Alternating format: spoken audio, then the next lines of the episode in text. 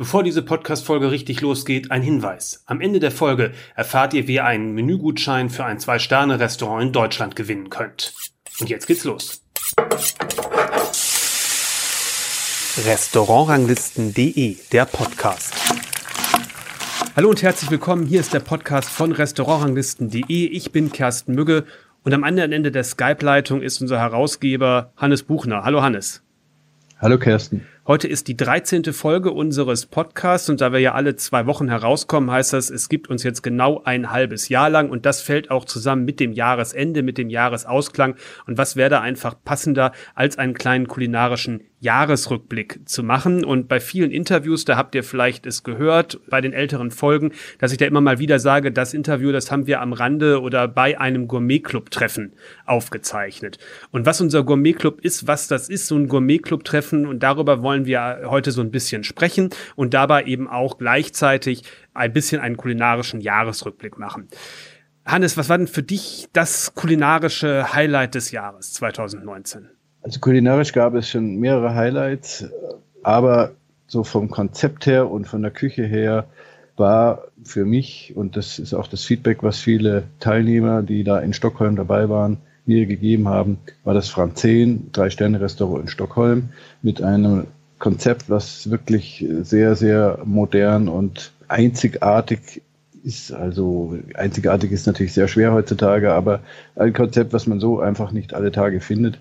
Ähm, und die Küche natürlich großartig, perfekte Gerichte, alles da wird nichts eigentlich dem Zufall überlassen, was auch Produkte angeht, was das Handwerk angeht. Ja, das stimmt. Das war auch mein, mein Highlight. Ähm, für mich habe ich mir auch nochmal meinen Bericht im Forum angeguckt, den ich natürlich hier auch nochmal verlinke heute. Und überhaupt diese ganze Stockholm-Reise war eigentlich wirklich äh, wunderbar. Was war das so für dich? Hast du noch irgendwie ein Gericht in Erinnerung, was da ein besonderes Highlight war? Oder war das mehr so das Gesamterlebnis? Wie war das bei dir?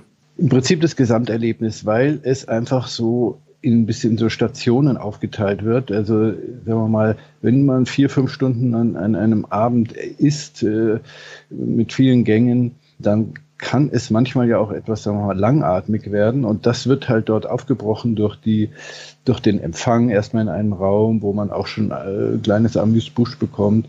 Ja, dann in so einer Art Lounge, wo man äh, sich gemütlich hinsetzen kann. Dann eben das Runterführen in das Hauptrestaurant, wenn man so will, was ja eigentlich eine große Küche ist mit einer Theke drumherum, wo man alles sieht, wo man, da wird mit offenem Feuer gearbeitet, es Action, man sieht, wie das angerichtet wird. Ähm, selbst da gibt es noch Tische, die nicht direkt an der Theke sind, ja. Selbst die haben, waren auch von der Gruppe einige da gesessen, selbst die haben gesagt, wir haben eigentlich soweit alles mitgekriegt. Und auch am Schluss dann nochmal geht man in die Lounge, kriegt dort seine Petit Four. Äh, also dann wird die, werden die, die, die Produkte gezeigt, die ähm, also am Anfang gleich, äh, was man denn so bekommt an diesem Abend, die Fische, also in Rohform, ja. So, wie so ein kleiner Schaukasten, sag ich mal. Ja, ne? so ein Schaukasten, man kriegt also eine Art Einblick, was einen da erwartet. Also so kurzweilig, dass ich sage, das ist auch was zum Beispiel für Kinder oder für junge Leute, die vielleicht nicht dann Sitzfleisch haben, vier, fünf Stunden da zu essen. Also das, das sowas begeistert mich halt, denn. Und also es ist schon auch ein, ein Unterhaltungs- ähm, genau. Erlebnis, würde ich sagen. Und man hat überhaupt nicht das Gefühl, als ob das so runtergeleiert oder eingespielt, einstudiert und so ähm, wie so ein Programm runtergespult würde, sondern es wirkt total natürlich eigentlich und ganz, ganz organisch. Ja, und sehr professionell wird halt da gearbeitet, aber wie du schon sagst, einfach nicht äh, routiniert oder man hat zumindest nicht das Gefühl, Routine ist sicherlich da, aber man hat nicht das Gefühl, dass äh, die das so abspulen wie ein routiniertes Programm. Und hast du noch an irgendein Gericht eine Erinnerung? Ja, da tue ich mir immer sehr schwer. Es war sicherlich, es gibt, da, da, waren sehr viele Gerichte dabei, wo ich sage, die, die waren einzigartig, aber es ging jetzt mir eher ums Gesamtkonzept. Es war ein Gericht da mit dem Trüffel. Ja also eine Schnitte. Das war, ich habe es nochmal nachgeschlagen jetzt, das war ein Sauerteigbrot, das ist so ein bisschen in Fett und das ist jetzt so ange, ich sag mal, angebraten, würde ich sagen. Also ein bisschen, dass es nochmal so eine kleine Kruste hat, ne? Mhm, genau. Genau, und dann mit einer Parmesancreme und ein richtiger Berg Trüffel oben drauf. Genau, also da wird halt nicht gekleckert, sondern geklotzt. Ja. Und natürlich äh, muss man da auch sagen, das ist, wird, spiegelt sich natürlich preislich auch, aber ähm, es ist einfach angemessen. Der Preis ist einfach äh, der Qualität und dem Aufwand angemessen. Und dann, ja, für eine Opernkarte gibt man auch mal 300 Euro aus ne, und hat einen schönen Abend. Und unsere Mitglieder im Gourmet-Club geben halt dafür auch dann mal 300 Euro aus und haben einen schönen Abend. Ja. Aber man muss ja auch, man, man denkt immer Stockholm teuer, teuer, teuer alles. Ne? Und das ist aber letztendlich ja den Preis, den man auch mittlerweile auch schon fast in Deutschland bei uns in manchem Drei-Sterne-Restaurant ähm, bezahlt. Gut, sicherlich. Wein ist da schon natürlich ein Ticken teurer als bei uns, aber ähm, auch nicht so viel teilweise, wie man so denken könnte. Genau, also volle Übereinstimmung und wie gesagt, das Feedback war großartig. Ich möchte aber eigentlich noch ähm, auf andere Highlights zurückkommen. Lass mich kurz noch, lass mich kurz noch auf eine, auf eine Sache, auf ein Gericht ja. äh, noch zu sprechen kommen im, im Franzen. Shawanmushi, das ist ja ein, ein japanischer Eierstich im Grunde. Ist dir auch aufgefallen, dass es den dieses Jahr ganz häufig in, in Restaurants gab? Genau, also das scheint, es gibt ja immer so Moden, es gibt ja. immer so Gerichte, die einer aufgreift, äh, und dann ist es immer schwierig zu sagen, wer hat es denn zuerst gemacht und plötzlich hat man es dann äh, drei, vier Mal auf dem Teller gehabt. Ich glaube auch, dass ganz viele Köche, man sieht ja auch, äh, wer sich da alles bei Instagram posten, die das ja auch immer fleißig, wenn sie da in Stockholm unterwegs sind und dann ins, im Franzen sind. Und ich glaube, das hat schon viele ziemlich, ziemlich beeinflusst. Ne? Ja. Ja. also dieses Shawan Mushi, Shawan Mushi, wie du sagst, es war natürlich schon auch was Besonderes. Da wurde ja zum Beispiel auch, ähm, wenn ich mich recht erinnere, mit Kaviar ähm, sozusagen verfeinert. Absolut. Dann war das ganzer Bergkaviar. da wurde, wie gesagt, äh, nicht gekleckert. Ja. Aber du hast noch andere Highlights gerade gesagt, hattest du noch? Genau. Stockholm war sicherlich das Highlight, aber wir hatten ja auch noch ein, ein, ein was jetzt kulinarisch vielleicht nicht so interessant war, eine Stadt ähm, im Programm Hongkong. Ja. Und zwar das Besondere an dieser Reise war, dass wir Thomas Bühner eben dabei hatten, äh, als sozusagen Moderator, Reiseleiter. Und ähm, das fand ich, das ist auch eine Reise, die man so meines Erachtens nirgendwo findet. Ein Drei-Sterne-Koch, äh, sagen wir mal ein ehemaliger Drei-Sterne-Koch, aber er ist ja noch sehr frisch. Keiner mehr, weil er sein Restaurant schließen musste. Die Geschichte kennt man vielleicht als Insider. Jedenfalls, er war, hatte Zeit und es, ich kenne ihn schon sehr lange er ist ein Freund, äh, den ich eben schon, der mich schon ewig begleitet als Koch. Und er hat zugesagt, und das hat mich sehr gefreut, diese Reise zu begleiten. Und damit haben wir eine ganz, ganz tolle kulinarische Reise gemacht, die Allerdings das Kulinarische, was wir in Hongkong erlebt haben, jetzt nicht an Hongkong, äh, an Stockholm heranreicht oder auch an deutsche Restaurants meines Erachtens. Ja, ich glaube, mein Gefühl ist einfach, man hatte so ein bisschen gemerkt, dass da der Hauptkunde so der kantonesische Chinese ist, der so mit mit mit Würzen und mit mit kräftigen äh, mit kräftigen Aromen und mit Salz und mit Kräutern und mit solchen Sachen, was natürlich bei uns in der Küche schon wichtig ist, es einfach nicht so hat. Äh, da ist man, kocht man, geht man noch sehr auf den, auf den Eigengeschmack, auf den puren Eigengeschmack. Und da waren selbst die Restaurants, die so ein bisschen europäisch gekocht haben, äh, haben das so ein bisschen ja, auch so in sich einfließen lassen, dass ich so ein bisschen, man könnte sagen, alles war so ein bisschen Laff letztendlich von der vom ja. Würzen her. Ne?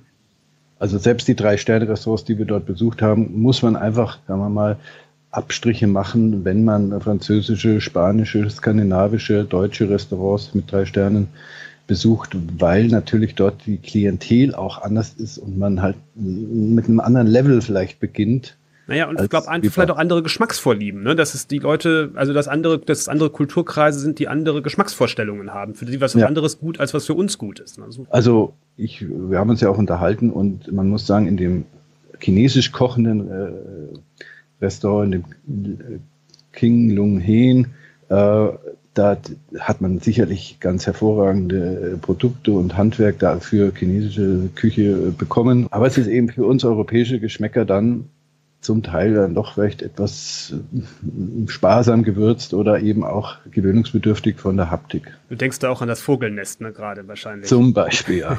Man muss sich das im Grunde vorstellen wie ein Risotto bei uns, nur dass es nicht mit, mit Brühe gekocht ist, sondern mit Wasser. Also so geschmacksneutral war das de facto.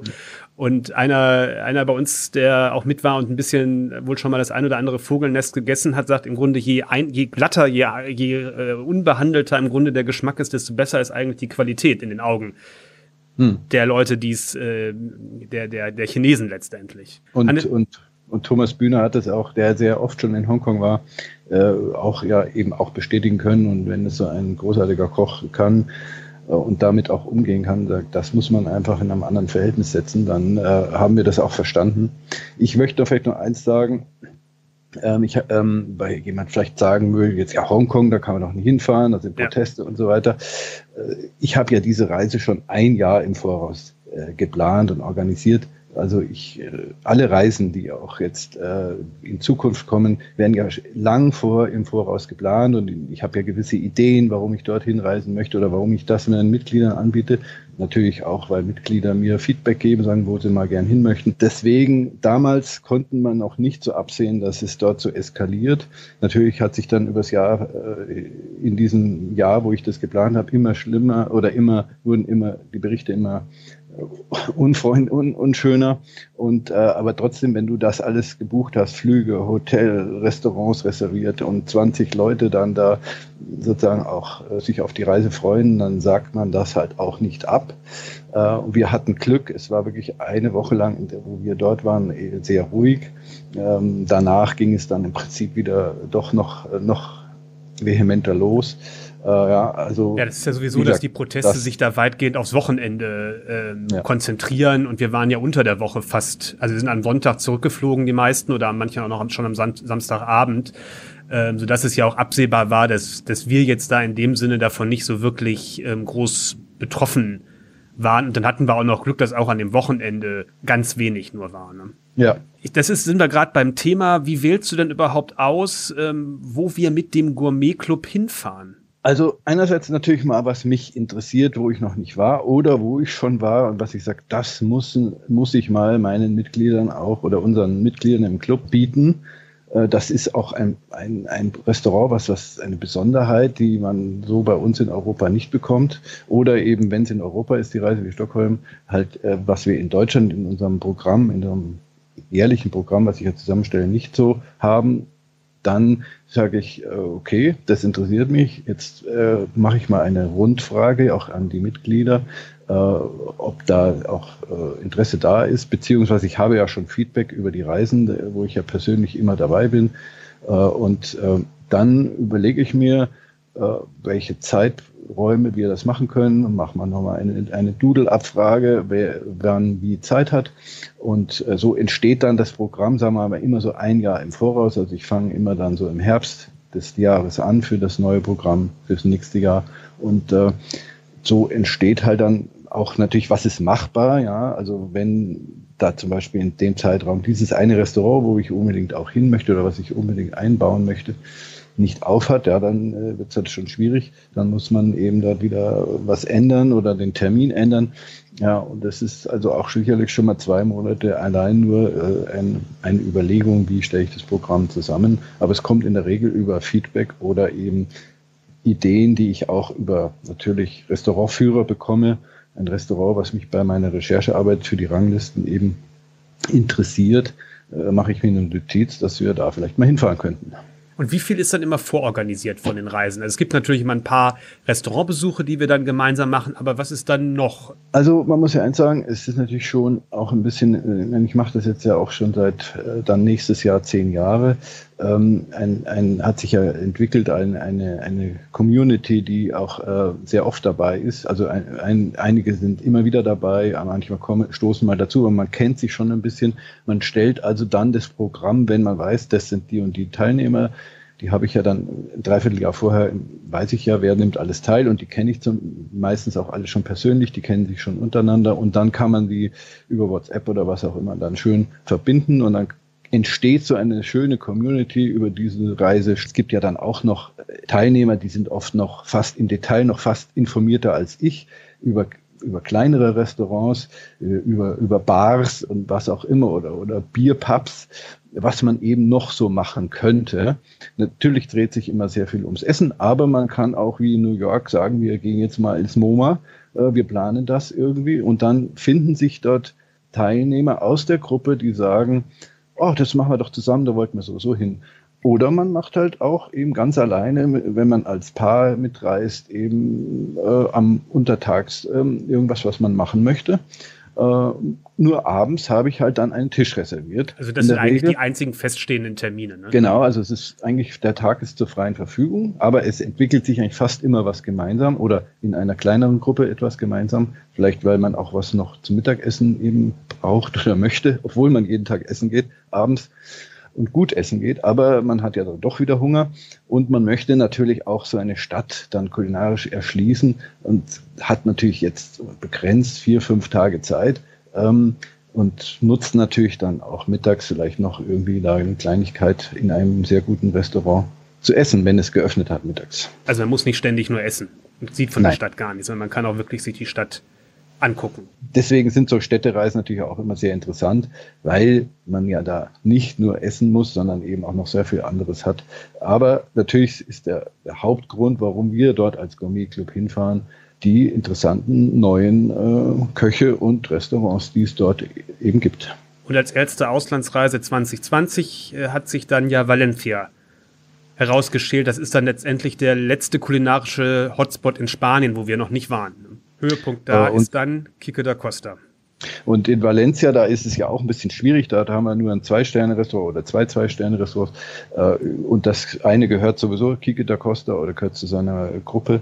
Ähm, wie Denia, wo sein Hauptrestaurant ist mit drei Sternen. Eben, das ist ein Restaurant, wo ich schon vor vielen Jahren schon mal war und wo ich gesagt habe, da muss man eigentlich unbedingt auch mal den Gourmet Club hin. War aber insofern halt schwierig, weil Denia ein kleiner Ort irgendwo südlich von, von Valencia ist. Äh, wie, wie organisiere ich jetzt so eine Reise? Ja? Und ich habe sowas ähnliches ja schon mit Barcelona und dem äh, El Celler Can Roca gemacht, äh, was ja auch weg ist von Barcelona. Dann muss man halt mit einem Bus oder sowas, also die, die mit äh, die Teilnehmer dann shutteln. Und so planen wir jetzt Valencia eben mit zwei Nächten in Denia und zwei Nächten in Valencia, so dass wir dann äh, auch dort drei Restaurants besuchen können. Gibt es noch freie Plätze? Da gibt es noch freie Plätze, ähm, aber die Mindestteilnehmerzahl, die immer so bei 10 liegt, damit das eben sich auch rechnet, ähm, äh, ist erreicht. Ähm, aber so 12 bis 14 Leute äh, plane ich immer mit ein. Das kann ich noch bewältigen, sozusagen als, als Reiseleiter. Und es soll ja auch keine Massenveranstaltung werden. Es soll ja jeder noch irgendwie einen gemütlichen Abend haben, in dem er sich äh, mit seinen Bekannten, die er ja schon von der letzten Reise vielleicht kennt, unterhalten kann oder auch mit neuen, die teilnehmen, äh, sich mal unterhalten kann. Und wenn du da immer so einen großen Tisch machst, deswegen versuche ich immer so kleinere Tische zu machen, das heißt, die Gruppen auch ein bisschen aufzuteilen. Da versuche ich das so zu, zu organisieren, dass das für jeden äh, auch interessant bleibt. Ja. Alle Informationen natürlich zu der Reise gibt es bei uns auf der Seite, logischerweise. Also wenn man jetzt auf die Idee kommt, noch mitzufahren, kann man sich da nochmal informieren, was es alles kostet und wie es genau geplant ist, in welche Restaurants wir da gehen, außer Kike da Costa letztendlich. Ähm, das gibt's alles bei uns auf der Seite. Aber man muss ja erstmal Mitglied in diesem Gourmet-Club werden. Äh, wie, wie wird man das? Wie kann man das machen? Also das ist relativ einfach. Es gibt bei uns ein, äh, auf der Webseite einen Registrierungsbutton äh, und natürlich auch eine extra Seite, Menüseite über den Gourmet-Club. Ähm, dort kann man sich informieren, aber wenn man einfach schon eigentlich schon lange sich mit der Überlegung trägt, äh, Mitglied zu werden, einfach auf den Registrierungsbutton, dann kommt ein Anmeldeformular und dort kann man sich registrieren. Der Jahresbeitrag geht los bei 65 Euro im Jahr. Dafür erhält man eben dann äh, die Möglichkeit, auf der Webseite auch ähm, andere Features zu nutzen, wie zum Beispiel eben ausländische Ranglisten mit vollem Umfang dann auch zu nutzen eine, eine Routenplanung, äh, eine kulinarische Routenplanung zu nutzen und so weiter. Äh, man kann die ganze Werbung nicht mehr auf der Webseite, also man hat dann eine voll nutzbare Webseite, die eben nicht auch durch Werbeeinblendungen ständig irgendwie vielleicht lästig ist. Ähm, und man hat eben dieses, den Zugriff auf das Programm, das ich dann eben einmal im Jahr zusammenstelle und auch an alle Mitglieder schicke. Das ist dann das ähm, sogenannte Menü des Monats. Genau. Menü des Monats äh, sind immer Restaurantbesuche im deutschsprachigen Raum wie Österreich, Schweiz und natürlich hauptsächlich Deutschland. Ja, und, äh, und natürlich die Möglichkeit, dann bei den Reisen teilzunehmen. Also das ist so mal das Grundpaket, was man als Mitglied erhält für etwa 65, also ab 65 Euro aufwärts.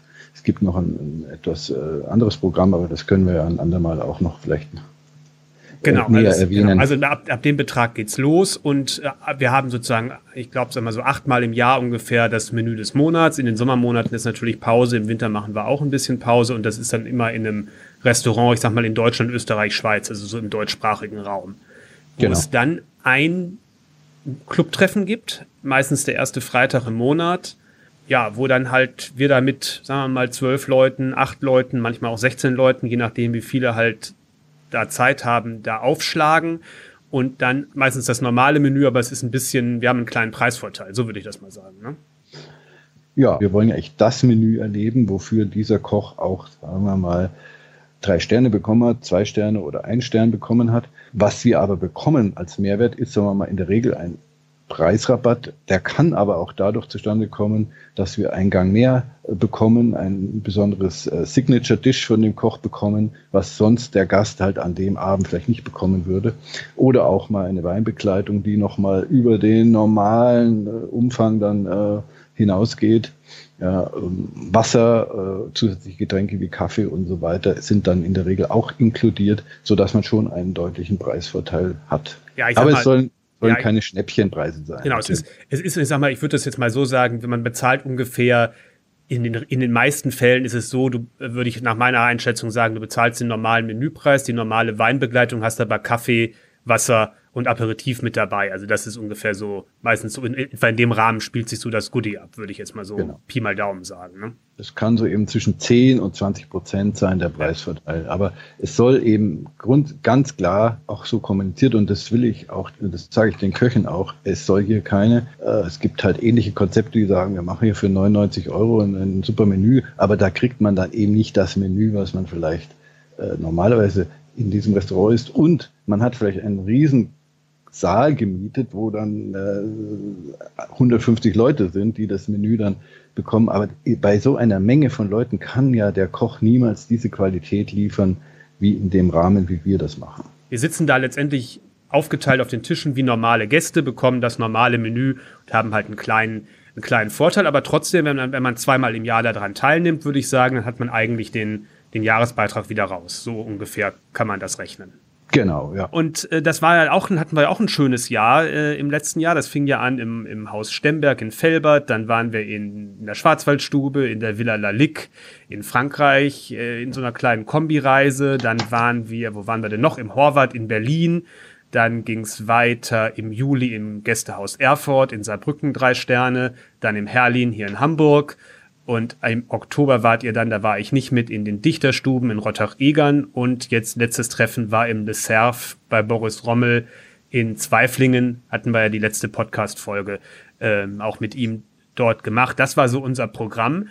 Und also es geht so ein, ein, zwei und drei Sterne, wobei natürlich dann bei den Einsternern, wenn du schon danach guckst, denke ich, dass das, dass das Restaurants sind, ja, über die man irgendwie mehr spricht und wo man denkt, dass die jetzt irgendwie ein Ticken schon mehr oder sagen wir mal interessanter sind als jetzt so der Durchschnittseinsterner. Ne? Wir haben ja etwa 300 Mitglieder. Die sind natürlich alle sehr verwöhnt, weil die das Essen doch mal, wie gesagt, als Hobby betreiben und oft essen gehen. Und da ist natürlich für die weniger interessant, ein Stern-Restaurant einzubauen oder im Programm zu haben, weil da gehen sie sowieso in der Regel weil in der Regel haben die da auch ihre Lieblingsrestaurants in der Nähe, wo sie öfters hingehen. Wo sie dann vielleicht mal nicht so hinkommen, ist eben ein Zwei-Sterner, der weiter weg ist oder ein Drei-Sterner gar. Und ähm, deswegen nehmen sie da gerne das Programm in Anspruch. Ähm, und bei dem Einstern muss man, muss ich dann schon schauen, ist der Koch dann eben auch, vielleicht wir mal von, als wenn es zum Beispiel sehr weit abgelegen ist, das Restaurant. Die Mitglieder kommen ja aus ganz Deutschland.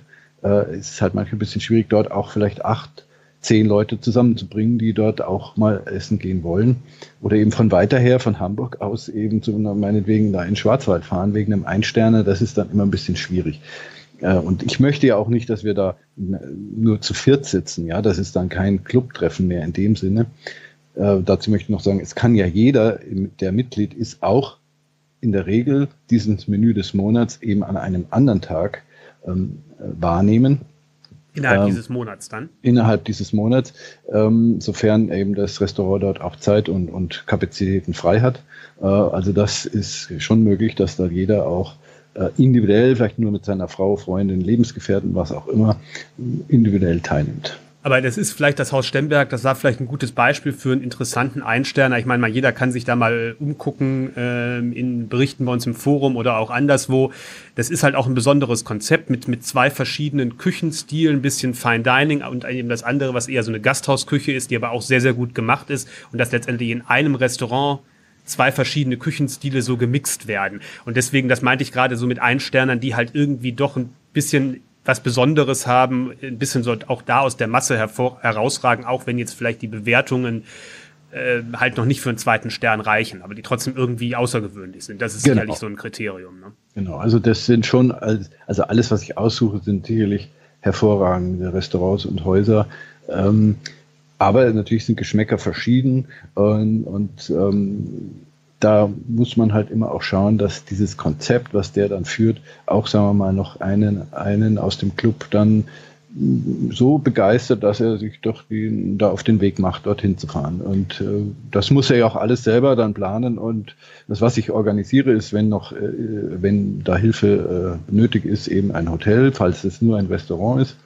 Aber wenn das Restaurant in einem Hotel sowieso dabei ist, dann wird natürlich noch ein, ein Übernachtungsarrangement organisiert, was auch in der Regel günstiger ist als das normale. Und äh, ja, insofern hat man schon einen preislichen Vorteil, aber man muss natürlich erst sich Urlaub nehmen, vielleicht, weil es ja meistens an einem Freitag ist. Aber die Termine stehen ja lange genug im Voraus fest, sodass man das planen kann, das ganze Programm. 2020 haben wir jetzt ja auch auf unserer Website stehen, kommen wir nachher nochmal drauf, weil du gerade sagtest, die Geschmäcker sind ja verschieden. Wir machen ja so als kleines Spielchen, sag ich mal, seit einigen Jahren lassen wir die Mitglieder abstimmen, was waren bei diesen Menüs des Monats ihre Lieblingsgänge, äh, was hat ihnen am besten gefallen und daraus machen wir immer so ein kleines Menü des Jahres und äh, jetzt gerade, wenn der Podcast rauskommt, stelle ich das Menü des Jahres auch online. Und äh, deswegen habe ich die Ergebnisse hier gerade vor mir, Hannes, ganz neu gerade ausgewertet. Äh, wir gucken mal auf ein paar Highlights vielleicht. Als Amüs Busch hat zum Beispiel das, Her das Herlin gewonnen. Das waren äh, ganz feine, ganz feine Sachen. Ich kann mich da noch an so ein Rindertatar erinnern mit geeister Beurre Blanc und Zwiebelöl.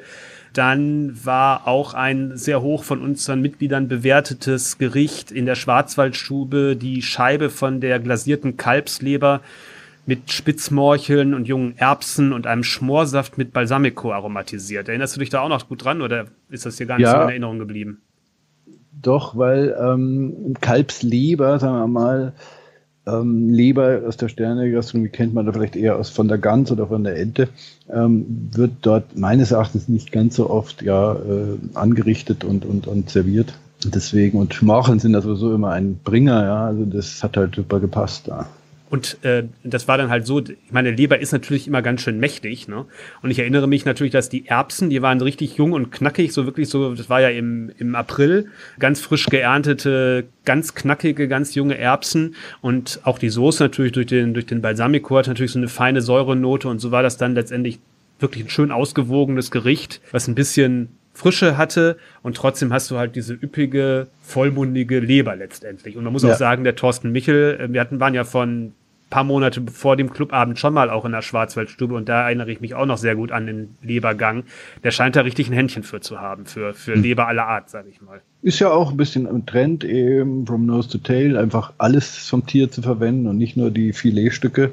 Ja, und äh, wenn man das so perfekt umsetzt, ja, dann wird keiner äh, sozusagen dem Filet nachtrauern. Das ist dann doch eher vielleicht ein bisschen langweilig. Dann ist auch noch in das Menü des Jahres gewählt worden, ein Gang, den hast du gar nicht gessen, essen können, weil du ja in der, im Gästehaus Erfurt gefehlt hast. Da gab's, das waren richtig, das, da hatten wir, waren wir im Juli, da war es richtig warm, heiß und wir konnten abends auf der Terrasse draußen sitzen und wer da schon mal war in der, das ist ja eine, eine Villa, eine alte Villa mit einem Park hinten dran, mit einem kleinen Park und da konnten wir bis zum ja, bis zum ganzen Abend draußen sitzen, ohne dass es das irgendwie zu kühl geworden ist. Man braucht auch keine Jacke oder irgendwie sowas.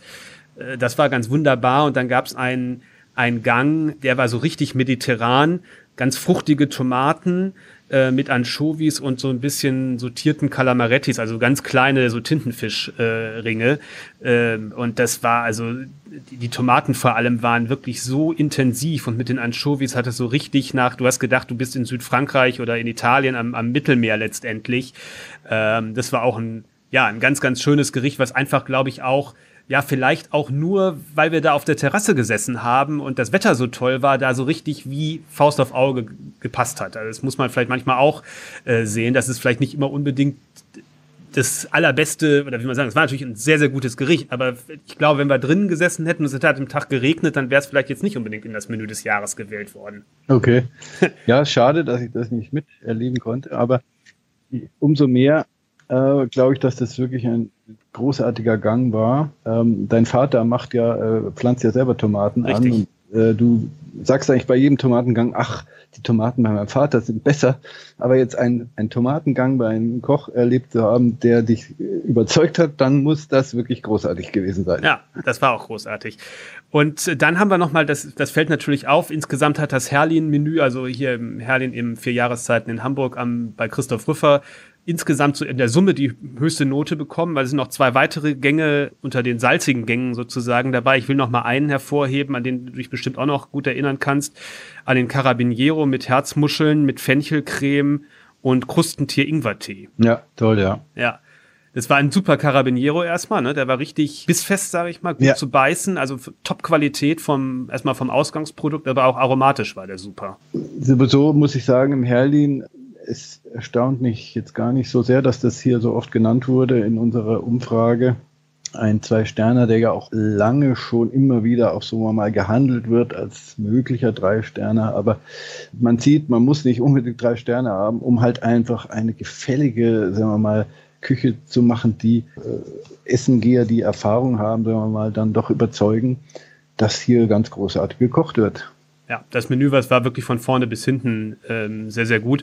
Und äh, auch gerade dieser, dieser Fenchel-Ingwer-Tee, der hatte so eine, oder Krustentier-Ingwer-Tee, der hatte so eine, halt diese, so ein bisschen so eine Schärfe und so eine Fruchtigkeit und das hat einfach wunder, wunderbar gepasst und war ein richtig, richtig runder Gang. Und dann war ich ein bisschen überrascht. Wir waren ja auch im Horvath in Berlin und das steht ja ein bisschen für so eine, ja sagen wir mal, reduzierte äh, Küche mit den österreichischen Aromen, sehr regional gearbeitet, aber komplett neu interpretiert äh, in der ganzen Sache. Und wir haben ja auch mit, äh, mit Sebastian Frank ein Interview äh, damals geführt zu seinem neuen äh, Kochbuch, äh, was die dritte, nein, die vierte Folge vom, vom Podcast war.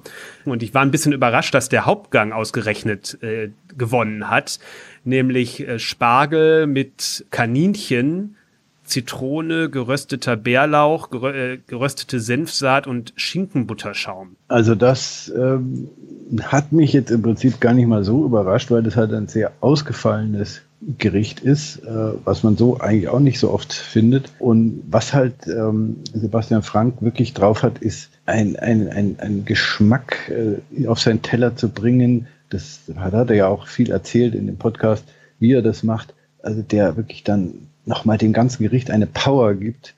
Ähm, da kannst du dann nochmal vielleicht ein bisschen was dazu erzählen, ähm, dass, dass man einfach, äh, man, das kann man nicht besser essen. Das ist so großartig. Das stimmt. Das war so ein bisschen, mich hat so ein bisschen eigentlich erinnert an, an klassisch, wenn du Schinken mit Holland, äh, also Spargel mit Schinken und Hollandaise hast, nur dass es halt in den Proportionen so ein bisschen verschoben war. Es war ein bisschen fleischiger, die Soße war ein bisschen zurückgenommener und dafür war halt der Spargel äh, ein bisschen kräftiger. So ein bisschen, so würde ich das, würde ich das sagen. So, aber wenn man im Grunde den Klassiker sich vor Augen hat, dann ist man schon so in der Aromenwelt jedenfalls schon ähm, in dem Gericht, in dem Gericht drin. Mich ja. hat es trotzdem ein bisschen überrascht, weil ich eigentlich von den, von den ersten Gängen in dem Menü ähm, einige ich persönlich spannender fand, aber vielleicht war das auch, oder das merkt man auch, wenn man auf die Bewertungen guckt, da geht das einfach mehr auseinander. Da fanden einige die super und andere fanden die wieder nicht so stark. Die waren vielleicht ein bisschen polarisierender. Also man muss das sagen, es ist, seine Küche ist sehr polarisierend, glaube ich, weil sie ist ungewöhnlich und er arbeitet halt extrem viel mit tierischen Fetten, mit, äh, mit Fetten überhaupt. Er sagt ja, es ist so auch sein österreichisches Naturell, dass da muss schon Power drin sein, da muss Kraft sein und das geht man halt, macht man, ja, Fett ist ein Geschmacksträger und damit arbeitet er halt.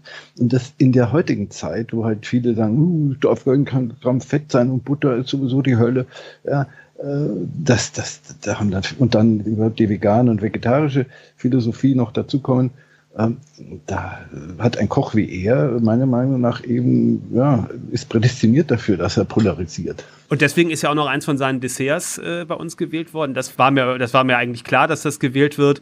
Äh, ein Kümmelbaiser mit ähm, Schwarzbrot, Sauerrahmeis und Waldmeister. Essig Molke habe ich hier noch aufgeschrieben. Und das, das hat so richtig nach Kümmel geschmeckt, ne? Genau, also und das zu einem Dessert, ja, wo du sagst, mh, hm, Kümmel, aber das hat gepasst. Das ja. war wirklich, ich bin ja gar kein Fan von diesen, sagen wir mal, Gemüsedesserts, aber das hat mich auch überzeugt. Also, und da sieht man, wie großartig, also für meinen Geschmack, ja, es ist ja auch immer eine individuelle, subjektive Geschichte, ähm, was für ein großartiger Koch das ist. Und dann die allerbeste Note, tatsächlich auch nochmal ein Gang aus dem Herlin, geschmorte Ananas mit Sauerampfer und Kokos. Mal, glaube mich zu erinnern, es war schon auch so eine Art Pina Colada. Ja, ja, so eine Geschichte bisschen, mit Ananas ja. und Kokos. Also es, es hat schon, auch äh, obwohl der Sauerampfer und sowas da mm, eine sehr saure Note vielleicht reinbringt, war es eben doch so abgeschmeckt, dass es äh, eben alle Aromen und äh, Geschmäcker eben auch ausgeglichen waren. Das stimmt. Das stimmt. Es war, es war schon, ähm, aber trotzdem war, war es sehr interessant. Kokos auf eine Art, wie ich es noch nicht so kannte. Aber ich trinke vielleicht nicht so häufig Pina Colada. Vielleicht liegt es da. Ja, ich auch nicht, aber äh, man kennt den Geschmack ja. Also Kokos und, und, und, und Ananas, das ist ja doch ein Klassiker und wurde ja auch schon als Dessert schon sehr oft auch, äh, auch umgesetzt alle anderen Gänge, die ich jetzt hier nicht erwähnt habe und überhaupt noch mal genauere Beschreibungen davon, die verlinke ich hier auch noch mal zu unserem Menü des Jahres. Da kann man auch noch mal gucken. Eigentlich auch von jedem Koch ist mindestens ein Gang dabei, der jetzt wirklich nur ganz knapp mit 0,1, 0,2 Punkten es nicht in das Menü des Jahres reingeschafft hat. Also das mhm. war auch wieder, wieder mal ein sehr, sehr knappes Rennen. Ähm, es ist ja auch so, deswegen ist es auch wirklich diese Abstimmung eine Spielerei. Wir sind ja immer so mit 10, 12 Leuten äh, da, vielleicht auch mal 14. Es nehmen jetzt auch nicht immer alle an den Abstimmungen teil und es sind ja auch immer andere Leute. Und der eine ist vielleicht strenger, der nutzt die ganze Notenskala von 1 bis 6, sag ich mal. Und andere sind vielleicht ein bisschen freundlicher und nutzen die ganzen unteren Noten vielleicht gar nicht. Und dadurch ergibt es jetzt allein auch schon durch die Art und Weise, wie die Teilnehmer abstimmen, sag ich mal, wie streng die sind, äh, natürlich auch Verschiebungen, weil wenn der, wenn der, der eine war nur bei zweimal dabei und der andere vielleicht nur einmal und dadurch ergibt sich schon durch die Zusammensetzung äh, einfach bei der Durchschnittsnote eher etwas, was über die Teilnehmer was sagt, als jetzt über die Qualität der Gerichte. Aber wenn natürlich ein Gericht wie jetzt dieses Kokosdessert äh, von allen Teilnehmern, die mitgemacht haben, die Höchstnote bekommt, ich denke mal, das ist dann schon eine Aussage. So würde ja. würd ich das mal vielleicht so rumsehen. Das heißt nicht, dass die anderen Sachen schlechter sind, aber wenn eins natürlich von allen gefeiert wird, dann muss es wohl besonders gut sein, würde ich mal sagen. Genau. Hannes, ähm, wie, wie sind denn überhaupt so diese Clubabende oder wie nimmst du denn da so die Atmosphäre wahr? Wenn man jetzt vielleicht noch nicht so alt ist, noch nicht über 50 und sagt, ah, Gourmet-Restaurant interessiert mich schon, aber ich habe auch gar niemand so, mit dem ich da hingehen könnte. Meine Frau, Freundin, Freund, wie auch immer, interessiert sich nicht so für das Thema, ist ja schon auch eine Geldausgabe. Allein habe ich auch keine Lust. Da wäre vielleicht der Gourmet-Club eine Sache muss man da Ängste haben, dass man vielleicht in so einem, wenn da so eine Runde von Gourmets ist, äh, so schwer reinkommt, in so eine, dass es so eine verschworene Gemeinschaft ist oder sowas. Wie, wie nimmst du die Atmosphäre wahr? Also auf keinen Fall, glaube ich, äh, gibt es da Hemmschwellen, wenn man nicht sowieso einfach eine, die Hemmschwelle hat, jetzt als blutiger Anfänger in, in ein Gourmet-Sterne-Restaurant zu gehen. Ähm, also wir sind alles sehr äh, offene, nette, gourmet-affine Leute, die halt wir, sich auch getroffen haben oder zusammengefunden haben, weil sie dieses Thema mal unter Gleichgesinnten auch besprechen und, und genießen können, was ja vielleicht im, im näheren Umkreis, in Verwandtschaft oder vielleicht gar nicht so in ist, weil wir ja doch ein Nischenthema sind. Und das kann man im Gourmet Club eben äh, sehr, sehr gut machen, auch als, als Single sozusagen. Ähm, wenn du eben nicht mit deiner Frau oder, oder, oder Mann äh, hinkommen willst, oder kannst, dann, dann wird man da sofort Anschluss finden und, und, und wirklich nette Leute finden, die auch aus alles, all, allen Altersgruppen, also junge, jüngere Leute, äh, aber natürlich auch ältere. Ähm, und man findet dann auch, wie gesagt, weil wir ja auch die Tische vielleicht manchmal ein bisschen aufteilen, also nicht immer eine Riesentafel machen, je nachdem, was halt, wie wir es mit dem Koch absprechen, äh, findet man in der Regel auch Freundschaften für länger. Also das heißt, sehr viele Bekanntschaften, die jetzt über zehn Jahre da auch schon dabei sind oder eben auch vielleicht nur fünf Jahre dabei sind, haben sich aber dann mit Leuten selbst zu einem Essen mal irgendwo persönlich dann außerhalb des Gourmetclubs getroffen oder was verabredet. Also da entstehen Freundschaften, möchte ich sagen. Und ist also für, für auch allein äh, Teilnehmende überhaupt kein Problem, dass man da äh, sitzt und den ganzen Abend sich langweilt. Ja, man muss natürlich auch ein bisschen offen sein, ein bisschen auch mit den Leuten reden wollen oder auch das Thema Essen natürlich äh, im Vordergrund stellen. Aber es ist nicht so, dass wir nicht auch mal über Fußball reden oder über Politik oder, oder andere Dinge. Also ich sage mal, das beste Beispiel, wo man daran erkennt, ist, glaube ich, dass das wirklich echte Gourmets immer sind, dass wir im Grunde ja fast nie da jemanden haben, der auch eine irgendeine Allergie hat. Ne? ja, das ist ja sehr schwierig mittlerweile, ähm, wo die Köche schon stöhnen, was sie alles beachten müssen. Äh, und wir, ich organisiere ja ein, ein Menü, dass alle möglichst auch alle äh, gleich essen sollten, dann ist natürlich schwierig, wenn nur für zwölf Leute dann ein, zwei äh, Ausreißer da sind. Ähm, aber das sollte kein Problem sein. Also die Köche äh, haben das mittlerweile auch gut im Griff. Auch da natürlich, wenn einer wirklich eine Allergie hat oder wirklich eine gesundheitliche äh, Beeinträchtigung hat, dort äh, zu, äh, für ihn eine Alternative zu bieten, auch in, an diesem Clubabend. Ja. Sind halt Leute, die auch wissen, ein Koch ist dann sagen ein Stück weit auch ein Künstler, der hat sich was überlegt, warum er das so macht äh, und auf sehr, sehr hohem Niveau auch zubereitet. Äh, da muss man auch, man geht ja auch nicht in ein Museum und sagt, naja, also das Bild wäre jetzt mit gelben Punkten äh, doch hübscher. Das äh, ist halt bei einer, so sehe ich das zumindest, äh, bei einem Koch, ähm, der auf so hohem Niveau äh, kocht, äh, jetzt da was verändern zu wollen oder zu müssen, manchmal etwas schwierig. Und bei uns im Gourmet-Club sind das halt Leute, die den Koch auch vielleicht ein Stück weit als Künstler betrachten. Gutes Beispiel sind auch mal, was ich auch schon erlebt habe, äh, Kutteln in einem Sternrestaurant und ähm, das ist etwas, womit ich wirklich meine Probleme habe.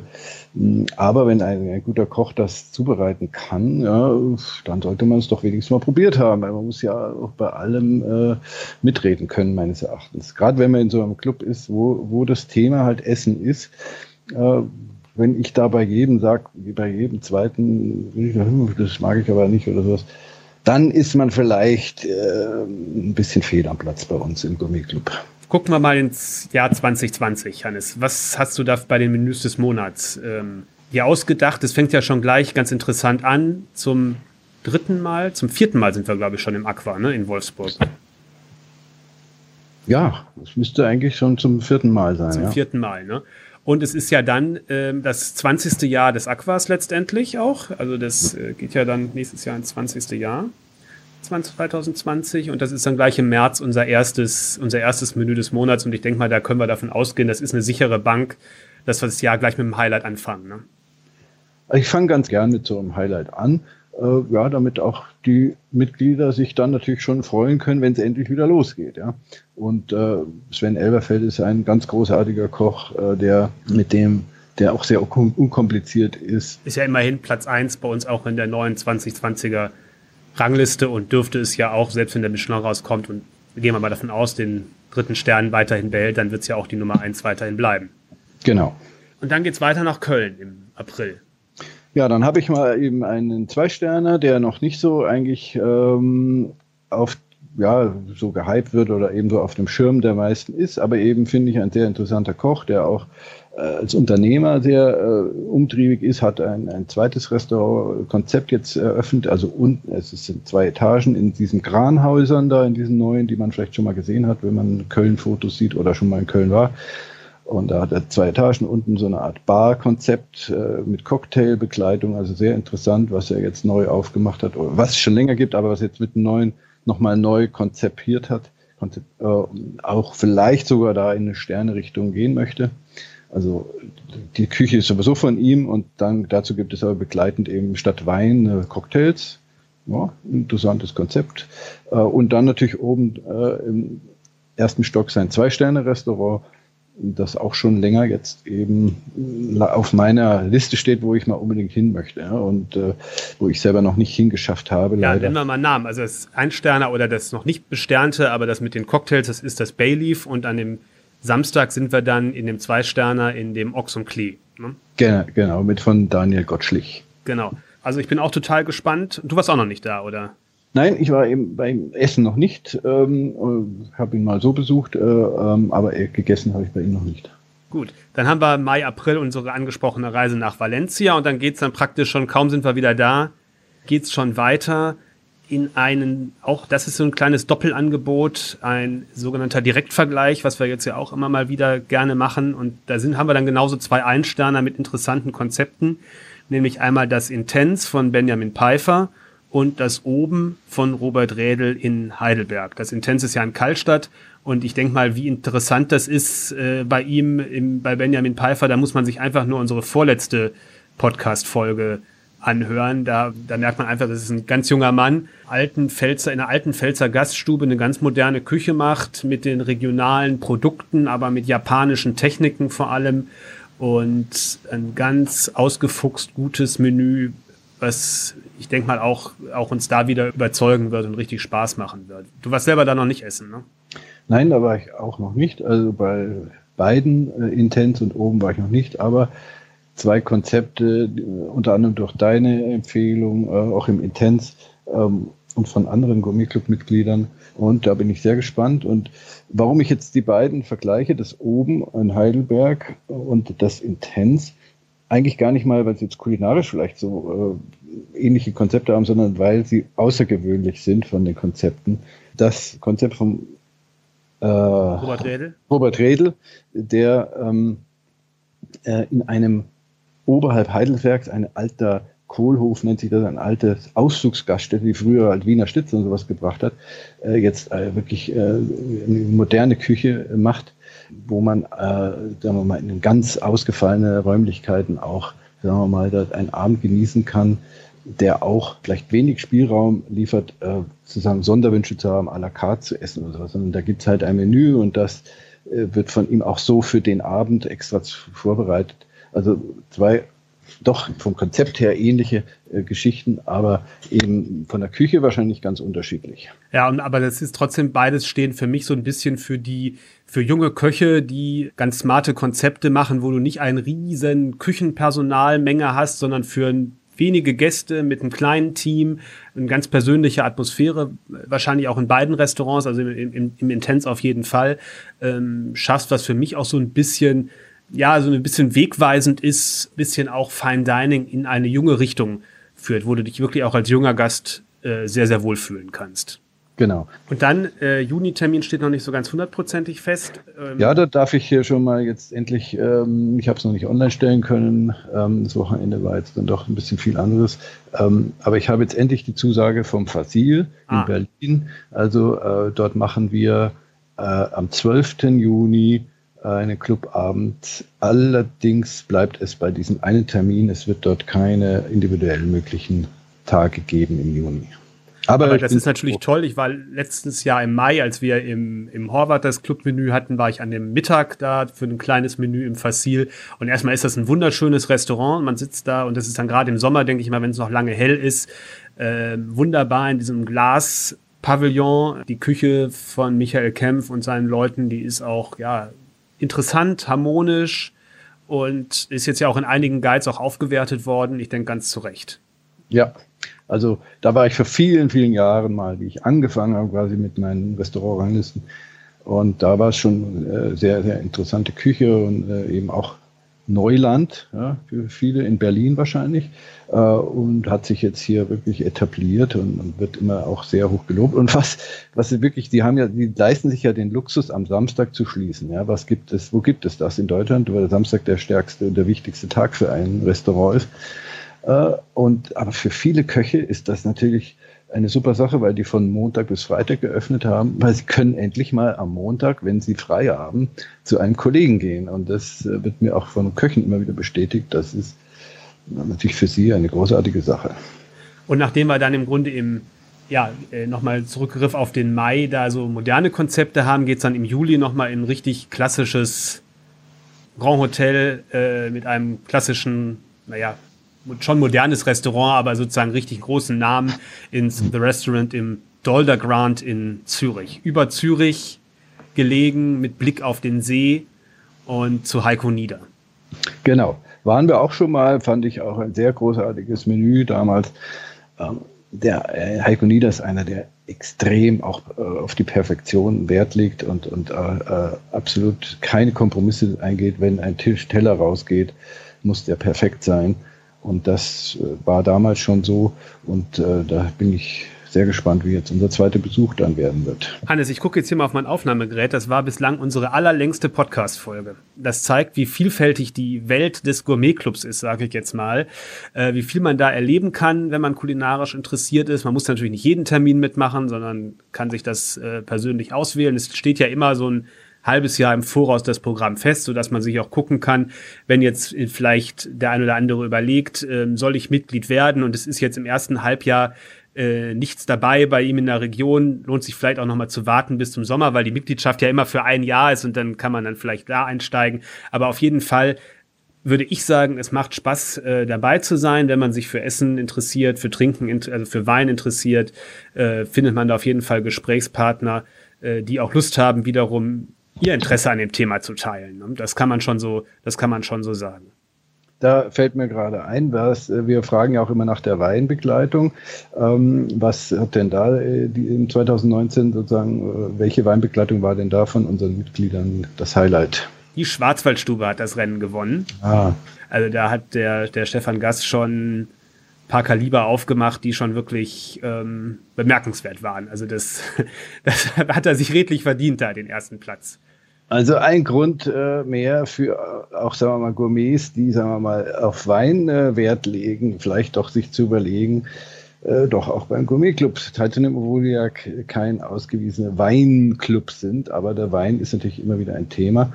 Äh, und wir versuchen eben dann auch immer eine schöne Weinbegleitung mit den Sommeliers äh, zusammenzustellen alle Fragen, die man noch rund um den Gourmetclub hat, die wir jetzt hier offen gelassen haben, obwohl ich mir das eigentlich gar nicht vorstellen kann, ähm, kann man natürlich bei uns immer per E-Mail, per Direktnachricht bei Facebook oder bei Instagram an uns einreichen.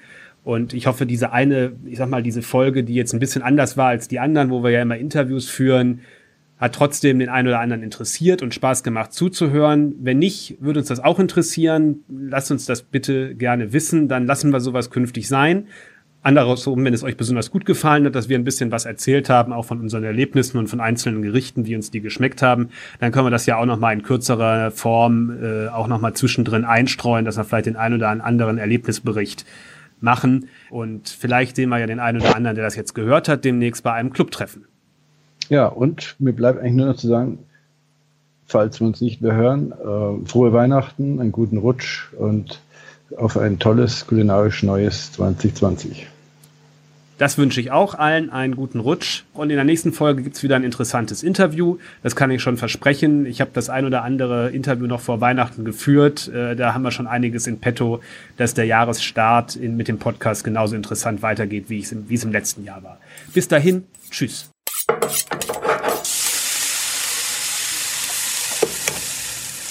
Soweit die Folge zu unserem Gourmet Club und jetzt das versprochene Gewinnspiel für all diejenigen, die sich jetzt entscheiden, Mitglied unseres Gourmet Clubs zu werden.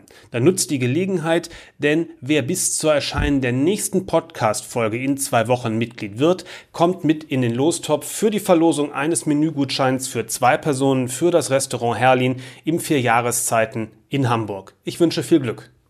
Alle Informationen zur Clubmitgliedschaft, wie gesagt, findet ihr auf restaurantranglisten.de. Bis dahin, tschüss.